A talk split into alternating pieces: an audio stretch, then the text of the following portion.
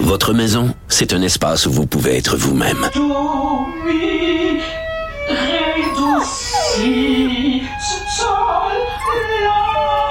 Elle mérite d'être bien protégée et vous méritez d'être bien accompagné. Trouvez la protection la mieux adaptée à votre maison avec Desjardins Assurance et obtenez une soumission en quelques clics sur desjardins.com.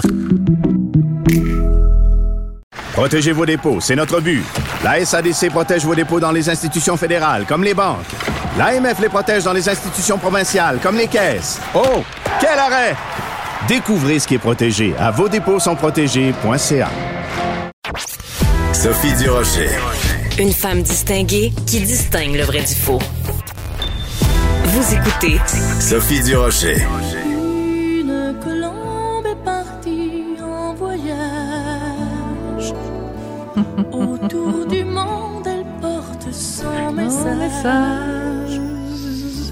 Bon, alors vous avez bien compris, cette chanson, c'était Céline qui avait chanté lors de la venue du pape.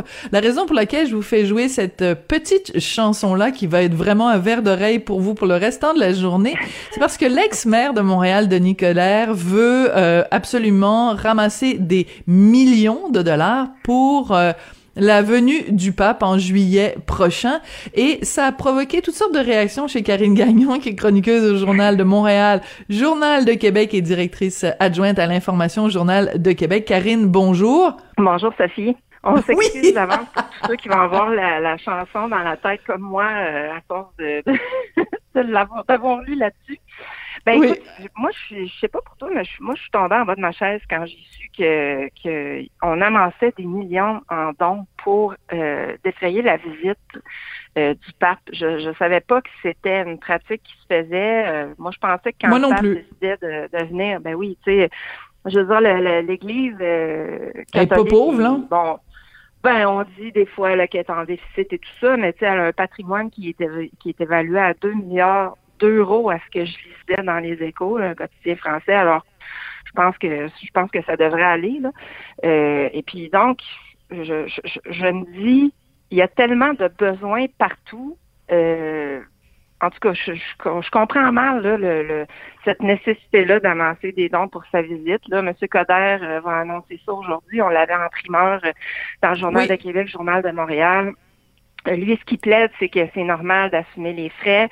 Euh, il parle de millions, mais on ne sait pas exactement euh, combien là, euh, combien vont, vont être amassés. Euh, je présume aussi que c'était la façon de faire quand le pape Jean-Paul II était venu. La dernière fois hein, qu'il y a eu une visite du pape euh, au Québec, c'était euh, en 1984, donc lors de l'interprétation de la chanson euh, qu'on a fait jouer en ouverture de Céline Dion au Stade olympique.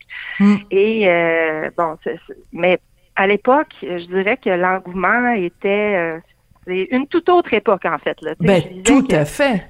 ah, écoute, Sophie, le journal avait lancé cinq ans avant sa visite, là. Donc, ça, c'est fin des années 70. Imagine-toi qu'il avait lancé une pétition pour recueillir des signatures. Il en avait recueilli 20 000 signatures pour Hmm. réclamer l'avenue du pape à Québec. Et puis, il y avait eu une messe, entre autres, à Québec, à l'Université Laval. Il y avait eu 300 000 C'est fou. personnes. Euh, y c'est bon des- que tu nous rappelles avait- ça. Oui, ben c'est c'est c'est parce que ça m'impressionne quand même à quel point ça a changé. C'est aujourd'hui là le pape vient présenter au fond des excuses au peuple autochtone. Puis là d'autant plus je me dis ouais ça fait drôle de tu sais de, de Ben, c'est nous qui payons pour qu'il vienne s'excuser Oui. de ce que son église a fait. C'est comme, c'est oui comme... c'est un peu ça. c'est un peu ça. Fait que ça- c'est un peu euh, c'est un peu spécial. Euh, bon, mais là, tu sais, aussi, ce que je trouvais d'intéressant, c'est que le pape Jean-Paul II, à l'époque, avait 64 ans.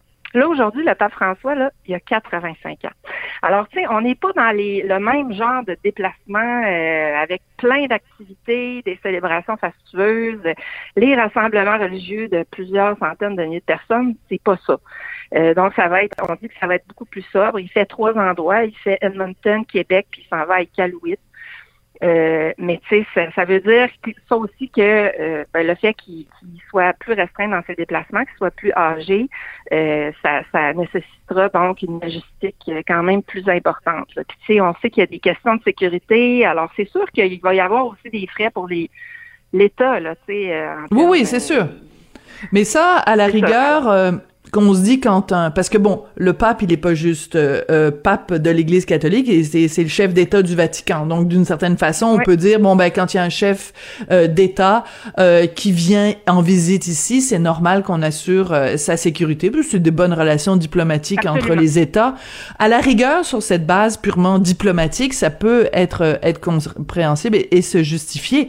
Mais quand tu soulignes que les, mentalités et la, popularité, disons, a évolué depuis, euh, depuis l'époque de Céline qui chante Une colombe est partie en voyage, il y a plein de choses qui se sont passées. Bien sûr, ce qu'on a découvert euh, sur les, les, pensionnats, mais aussi tous les cas de, pédophilie dans l'église catholique. Et pas juste le fait qu'il y ait des pédophiles au sein de l'église catholique, mais la culture du silence. Le fait que quand il y avait un prêtre qui commettait des actes sur des petits-enfants, que l'Église non seulement fermait les yeux, mais prenait ce, ce curé-là et le déplaçait dans une autre paroisse pour s'assurer qu'il aille euh, euh, violer des petits-enfants dans une autre paroisse. Moi, je m'excuse, mais je veux dire, on, on, on, est là, puis on dit, euh, quand quelqu'un, mettons, dans le domaine culturel, quelqu'un qui est, mettons, un, un réalisateur de films ou un comédien, quand euh, il est associé avec des accusations ou même dans certains cas simplement des allégations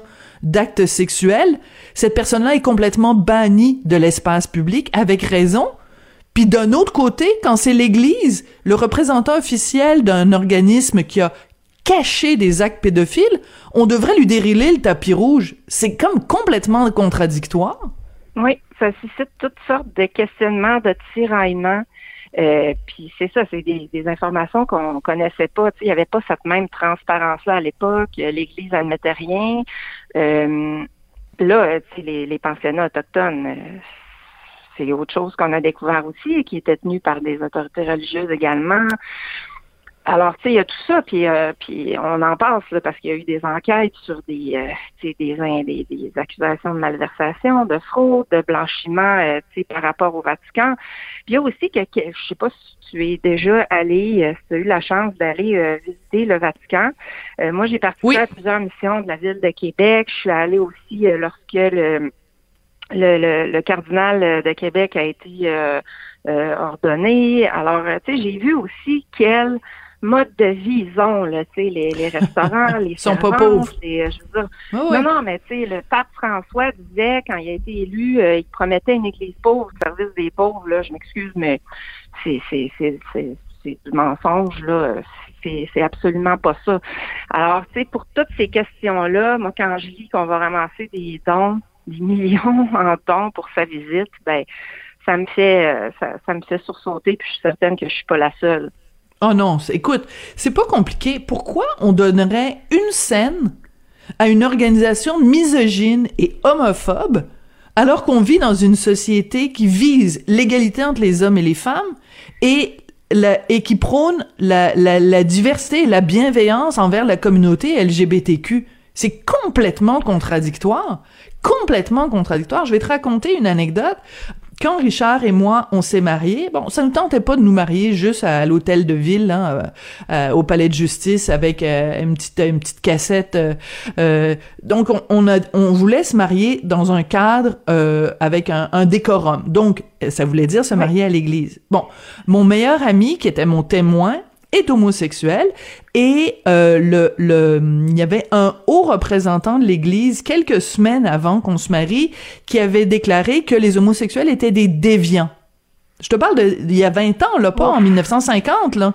Alors, Richard et moi, Richard et moi, on s'est regardé puis on s'est dit, on ne peut pas demander à Claude, notre ami, de venir dans une église dont les représentants pensent qu'il est un déviant. C'est hors de question. Donc, on a magasiné, finalement, on s'est, marié selon l'Église unie, qui est une église où il y a des femmes prêtres, où il y a des, euh, des, euh, leurs, euh, leurs curés sont mariés, et où il y a des femmes prêtres, et des homosexuels prêtres. Et ils font des mariages gays. Bref, ça nous semblait être l'église la plus progressiste. Donc, je vois pas pourquoi, 20 ans plus tard, quand est-ce qu'ils se sont excusés dans l'Église catholique pour ces propos-là, pour leur homophobie? Dire, quand alors, on va dérouler le tapis rouge pour ce gars-là. Moi, je suis, je craqué, là, aujourd'hui, là, tu peux pas savoir comment. Ben, je suis contente de savoir que je suis pas la seule. Tu sais, moi, j'ai une frustration depuis que je suis très jeune par rapport au traitement des femmes dans l'Église catholique. Tu sais, le fait qu'on puisse pas être prêtre, moi, ça me dépasse. Ça m'a toujours frustré beaucoup.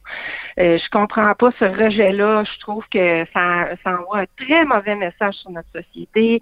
Euh, tu sais, par rapport à l'égalité des sexes et tout. Euh, comme si Ben, on la était position sur l'avortement? La Vierge. Oui, exact. La position sur l'avortement? Oui, puis toute l'histoire entourant bon la Vierge Marie, tout ce que ça sous-tend, moi, ça, en tout cas, on pourrait en parler longtemps là. J'ai beaucoup, beaucoup de frustration par rapport à l'Église catholique. Puis tu fais bien de, de soulever là, les positions par rapport aux homosexuels. Encore là, ça envoie un bien mauvais message. Puis je suis certaine que ça contribue à l'homophobie, ça contribue à la misogynie. Euh, puis c'est un monde d'hommes. Euh, tu sais, je parlais d'être allé au Vatican là, Oui, tout à l'heure. oui. Ben, c'est ça. Quand tu quand tu es là-bas, tu vois à quel point les femmes là-dedans, c'est c'est les servantes, puis c'est le, tu sais, c'est ça. Là, c'est, s'ils n'ont pas de rôle important. euh, Ouais. euh, exact. Là. Alors, euh, ça, ça, Ben, moi, écoute- ça me heurte profondément. Puis pour euh, pour euh, clore, euh, pour mettre le dernier clou euh, dans, dans le cercueil sans mauvais jeu de mots, moi j'ai fait mon apostasie. L'apostasie, c'est quand tu dis euh, au club privé qu'est les catholiques, ben moi j'ai été, euh, je veux plus faire partie de votre club. Donc moi j'ai été baptisé à Bordeaux parce que c'est là que je suis née. Donc j'ai écrit à l'archevêché de Bordeaux en France. Je leur ai envoyé une lettre en disant je veux faire mon apostasie. Donc quand dans les registres de l'Église catholique à Bordeaux, c'est écrit euh, en date. J'ai fait ça il y a deux ou trois ans, je pense. Euh, euh, euh, Madame Sophie Durocher, baptisée telle date, telle date, euh, a fait son apostasie à telle date, telle date, telle date. Donc j'encourage tous ceux qui sont intéressés à le faire. Je veux pas vous dire quoi faire. Mais si ça vous tente de, de, de, de vous distancier de ça, si vous considérez que vous avez été baptisé contre votre gré, tu sais, on vous a assigné à la naissance, une expression qui est populaire en ce moment, on vous a assigné une religion à la naissance, ben, faites votre apostasie, puis exprimez, clairement euh, votre euh, dissension, votre dissidence face à cette euh, organisation-là. Karine, je vais te, dire euh, le, le deuxième sujet dont tu voulais nous parler, c'est cette nouvelle prime pour les médecins. Tu dis que tu trouves ça scandaleux. Explique-nous pourquoi. Ben moi, j'en ai un peu beaucoup marre, comme bien des Québécois, des Québécoises, je crois, d'entendre que le gouvernement euh, signe des ententes avec euh, les, médecins pour ajouter tout le temps des primes pour qu'ils offrent des services. Mais sauf que ce que je trouve malheureux, c'est qu'on voit pas les résultats. Euh, tu sais, là, j'écoutais hier, euh, bon, euh, les, les, euh, les groupes de médecine familiale n'ont pas atteint les objectifs qui avaient été fixés Oui. euh, lorsqu'on leur avait attribué des primes. Et là, j'entendais des médecins dire, euh, oui, mais on nous a pas donné le personnel, on n'avait pas les ressources nécessaires.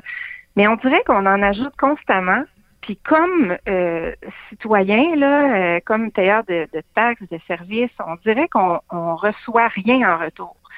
Euh, tu sais, le, le- le fait que le gouvernement promettait euh, en 2018, là, lors de la dernière campagne, un médecin de famille pour euh, pour tout le monde, euh, ben, Ben aujourd'hui, oui. les listes d'attente, la réalité, c'est qu'elles ont doublé. Euh, on a fait un dernier compte rendu, nous, là, en avril, et puis c'était ça, là, le décompte. Ça avait doublé. Et puis, tu sais, je te parle pas, euh, parce que là, tu sais, il faut se compter chanceux quand on en a un médecin de famille. Puis ça, ça me fait. aussi, parce que souvent, les médecins de famille sont pas bons. Pas souvent, là, mais il y en a qui sont pas bons ou avec qui on s'entend pas. Moi, je, moi, j'ai une médecin extraordinaire, OK? Je suis chanceuse, mais c'est pas parce que je suis fine, c'est parce que ça m'a été attribué par hasard. Euh, sauf que je connais des gens qui ont des médecins épouvantables, qui font pas de suivi, t'as pas le choix, parce que là, faut que tu te comptes chanceux au moins d'en avoir un.